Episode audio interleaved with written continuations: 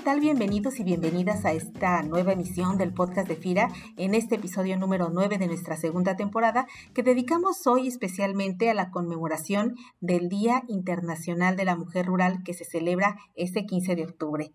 Y es que, bueno, hay que decir que para nosotros en FIRA, este octubre 15 es una fecha muy especial por dos razones fundamentales. La primera es que más del 80% de nuestros créditos lo tiene el segmento de la mujer.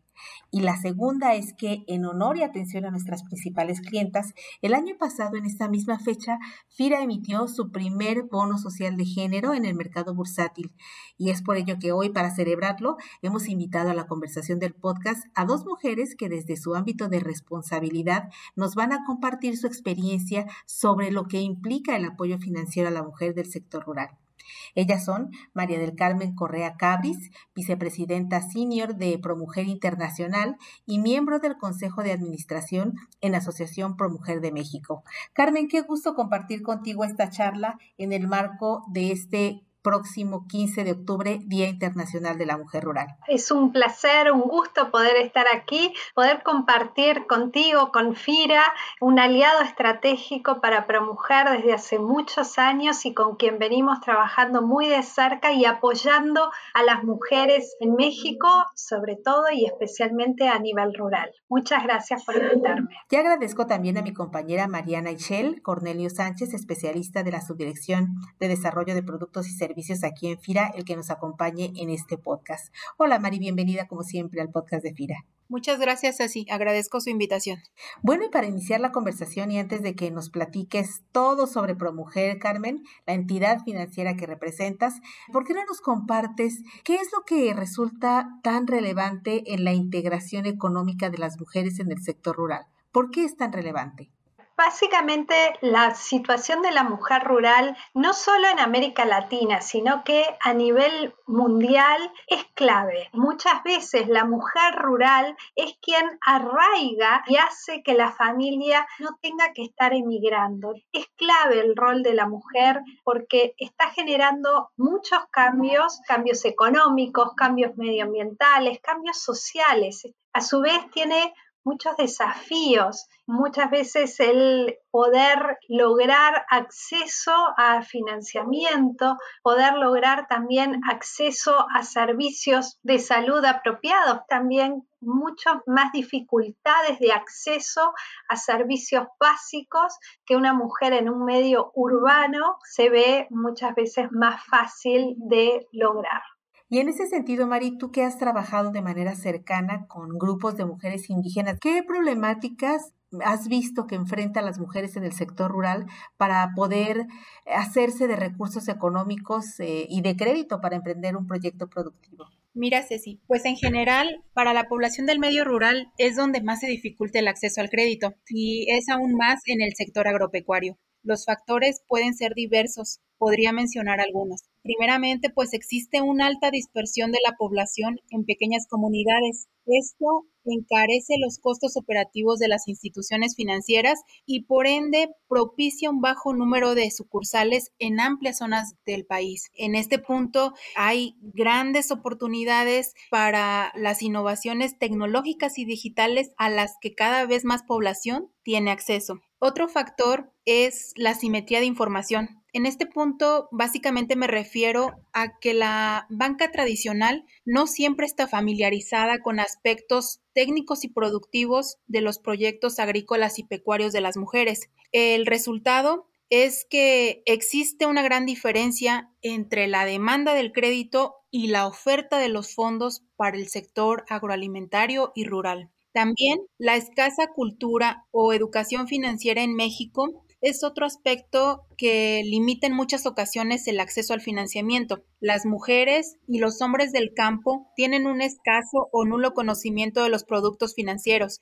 sus derechos, obligaciones, riesgos y beneficios. Por lo tanto, no desarrollan habilidades que les permita tomar decisiones que deriven en un mayor bienestar económico. Por último, y no menos importante, es la falta de colaterales. Este Considero que es de lo que más afecta a las mujeres para acceder al crédito. Te doy un ejemplo. El 79% de la tenencia agrícola en México está en manos de los hombres, mientras que solo el 21% son mujeres las propietarias. En este sentido, uno de los grandes retos a abordar en el programa institucional de FIRA es la inclusión financiera en el medio rural y en el sector agroalimentario. Recordemos que para este objetivo tenemos cinco estrategias con acciones muy puntuales, las cuales están dirigiendo nuestro trabajo para atender la problemática, las tendencias y los desafíos que enfrenta el sector en donde FIRA tiene una participación.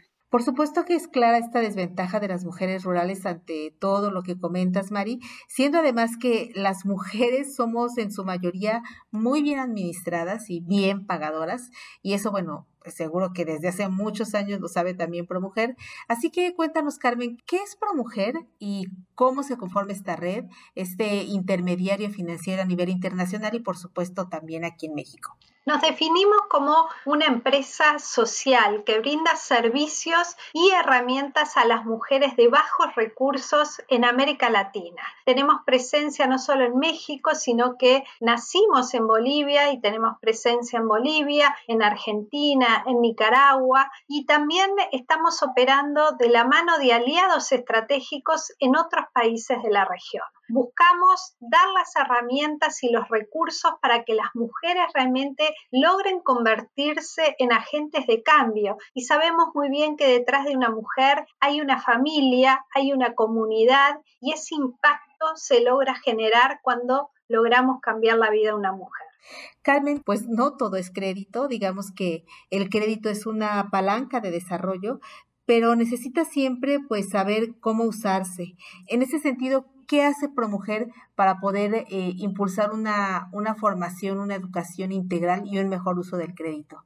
Nuestros 30 años de trayectoria nos otorgan sin duda el conocimiento para poder operar con un modelo integral, un modelo holístico a través del cual nosotros brindamos no solo inclusión financiera, sino que también damos acceso a servicios de salud enfocados en la prevención. Damos también apoyo para que las mujeres puedan emprender, acercándoles distintas herramientas que les permitan a ellas conformar su negocio, llevar adelante su idea, poder hacer crecer su emprendimiento. También les acercamos capacitación, las apoyamos mucho en lo que hace a la educación financiera. No alcanza con simplemente darles acceso a financiamiento, sino que también tenemos que acompañarlas en cómo hacer un mejor uso de esos recursos financieros que ellas reciben. También nos preocupamos sobremanera de darles inclusión digital, poder acercarlas a las tecnologías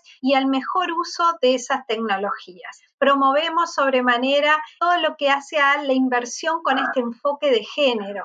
Buscamos crear y desarrollar nuevos instrumentos financieros innovadores que permitan que las mujeres cada vez más accedan al tan necesitado financiamiento.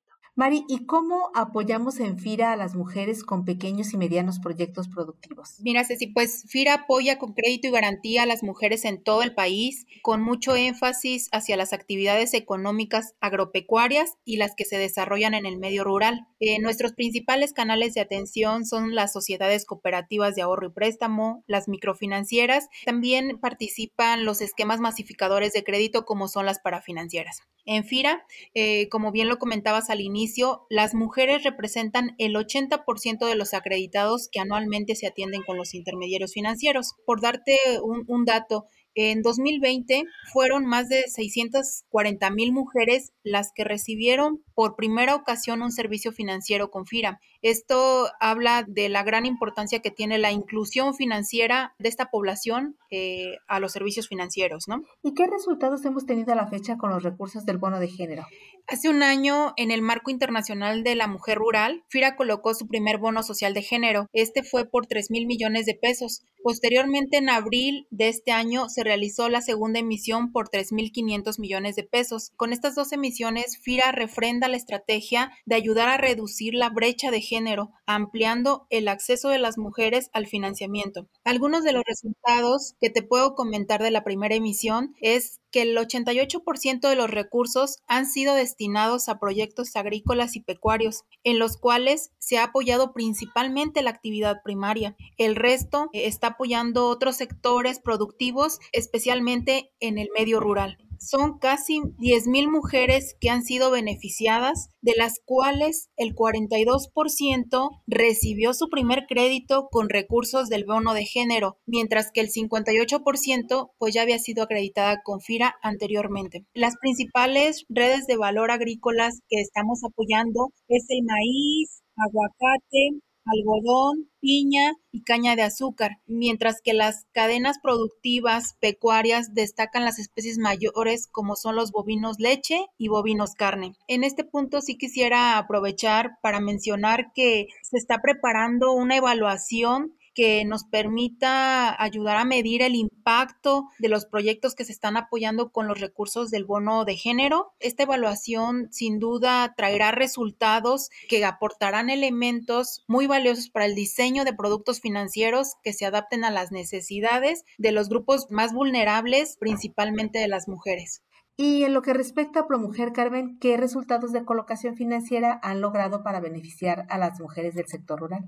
Llevamos 31 años operando en la región y en estos años hemos desembolsado más de 4.400 millones de dólares en pequeños préstamos que en promedio rondan los 600 dólares. Capacitamos más de 100.000 mujeres por año, prestamos más de 126.000 atenciones de salud al año y atendemos de forma anual más de 200.000 mujeres. En México llegamos a alcanzar unas 15.000 mujeres por año a quienes les acercamos todos estos servicios que yo mencionaba.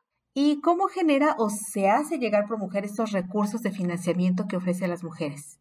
Bueno, básicamente tenemos líneas de financiamiento como lo es la línea de FIRA y de otros financiadores, algunos financiadores locales en cada uno de los países donde nosotros operamos y también financiadores internacionales. Básicamente ProMujer solicita financiamiento y otorga financiamiento a la clienta o a la beneficiaria final. También tenemos donaciones que nos permiten a nosotros desarrollar algunos nuevos servicios, nuevos productos, generar algunos pilotos y poder también cubrir ciertos costos de productos que quizás no generan un ingreso. Y en este sentido, ¿cómo pueden acceder las mujeres al crédito? Es decir, ¿cuál es la ruta que tiene que seguir una mujer para poder tener acceso al financiamiento de ProMujer? Justamente la metodología de banca comunal no requiere de una garantía más que la garantía solidaria del grupo. La banca comunal de la forma que opera, estos son grupos de entre 8 y máximo 30 mujeres. Por lo general, en promedio, estos grupos se conforman con unas 14 mujeres y estas 14 mujeres logran acceder al crédito porque como grupo ellas son la garantía. Si una de las, de las mujeres que son miembros del grupo no logra cubrir su cuota, el grupo como tal es responsable de poder cubrir esa cuota. Entonces, no hay garantías más que la garantía solidaria y así es que pueden acceder. Por eso, justamente, estas mujeres y especialmente, como bien mencionabas, mujeres rurales que no tienen cómo poder dar una garantía para un crédito por lo general de una entidad financiera, sí logran acceder a un crédito a través de entidades como ProMujer, a través de esta metodología de banca comunal. Un siguiente aspecto clave en el sector rural es también eh, cómo, cómo llegar, cómo dar cobertura a esas zonas rurales ampliamente dispersas en los países y, en este caso en México. ¿Dónde y cómo llega ProMujer con sus recursos y servicios al área rural, Carmen? Nosotros hoy en México estamos operando dentro de seis estados y básicamente nosotros no solo llegamos a las comunidades a través de nuestra presencia física, sino que también nuestras asesoras y asesores salen a las comunidades y logran llegar a estas comunidades rurales más alejadas. Hay que tener claro que las oficinas por lo general de ProMujer están en la periferia de las ciudades y desde allí llegan a zonas más alejadas. También estamos en un proceso de incorporación de tecnología que nos permita también llegar de forma digital a quienes están en zonas aún más apartadas. Estamos en un proceso justamente de expansión en México, buscando llegar a nuevas zonas, zonas más aisladas, zonas rurales de México. Oye, ¿y cómo ha sido, cómo, cómo han vivido toda esta experiencia con sus clientas, con todo lo que ha implicado la pandemia, eh, no solo en el aspecto de salud, sino también para mantener su cartera, su continuidad de pagos, etcétera?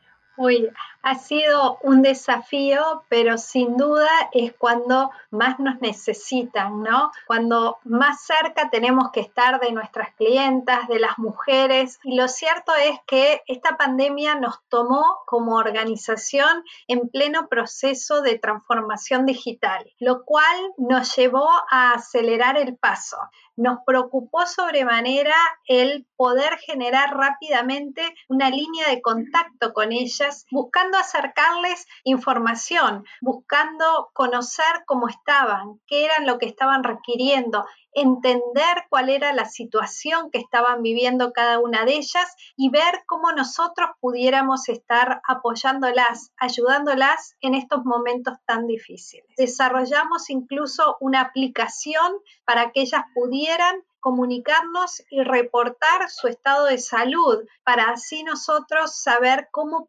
podíamos estar apoyándolas. Refinanciamos, reestructuramos, buscamos diría yo que casi en un uno a uno conocer la situación de nuestra clienta y entender cuáles eran sus necesidades y cómo nosotros podíamos acompañarlas en este proceso.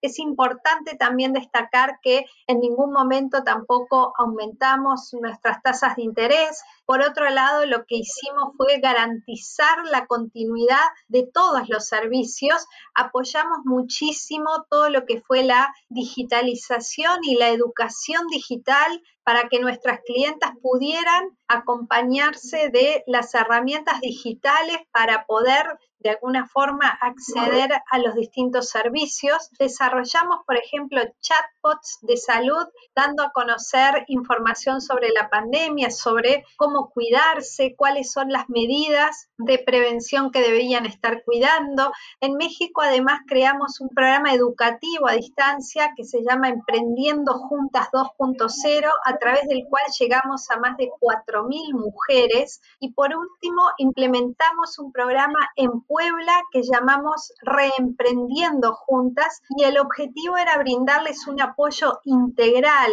a las microemprendedoras, microempresarias de bajos recursos a través del cual ellas pudieran de alguna manera sobrellevar la pandemia, ver cómo poder reactivar sus negocios. Y lo cierto es que hemos tenido muy buenos resultados, hemos podido mantenernos en constante contacto con las clientas, apoyándolas en justamente muchas veces tener que buscar alternativas a las actividades que venían realizando que se vieron sumamente afectadas por la pandemia en sí misma. De acuerdo a todo lo que nos ha compartido Carmen sobre sus clientas, ¿qué esquemas, programas u oportunidades de colaboración con FIRA piensas que puede aprovechar ProMujer y otros intermediarios que tienen clientes mujeres y hombres en el segmento de microcrédito? Sí, sí, sí. Mira, FIRA, como parte del proceso de crecimiento de estos intermediarios financieros no bancarios, se han estructurado, actualmente tenemos tres etapas de acompañamiento en el desarrollo de estos intermediarios financieros. El primero, pues, es que las microfinancieras reciban financiamiento de otros intermediarios financieros que tienen operación con FIRA y lo que hacemos es garantizar esa cartera, esas líneas de crédito. Otra etapa es aquellos intermediarios financieros que se hacen grupos solidarios, le llamamos el programa de intermediarios financieros en desarrollo, donde van a recibir un fondeo directo por parte de la institución. Y por último, tenemos lo que es la operación de nuestros servicios, tanto de fondeo como garantía, de una forma directa. Este pues ya es el estadio de operación de mayor desarrollo para los intermediarios financieros. Bueno, pues como puedes escuchar, Carmen, tenemos aún muchas oportunidades de colaboración entre ProMujer y FIRA y mientras las vamos concretando, pues quiero darte las gracias por aceptar esta invitación a conversar aquí en el podcast de FIRA. Muchísimas gracias a FIRA por este constante apoyo que da ProMujer. Esperamos poder seguir llegando cada vez a más mujeres y a más zonas rurales de México.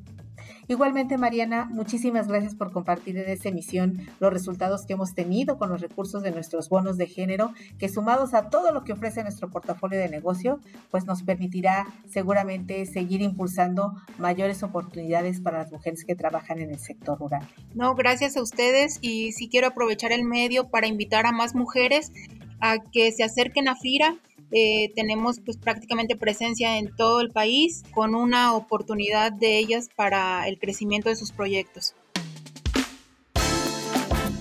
Y como cada semana te invitamos a que compartas ampliamente este podcast en tus redes sociales para hacerle llegar esta información a quien esté buscando una oportunidad de negocio con FIRA. Se despide de ustedes Cecilia Lista y en la producción Axel Escutia y te esperamos la próxima semana con otra conversación aquí en el podcast de FIRA.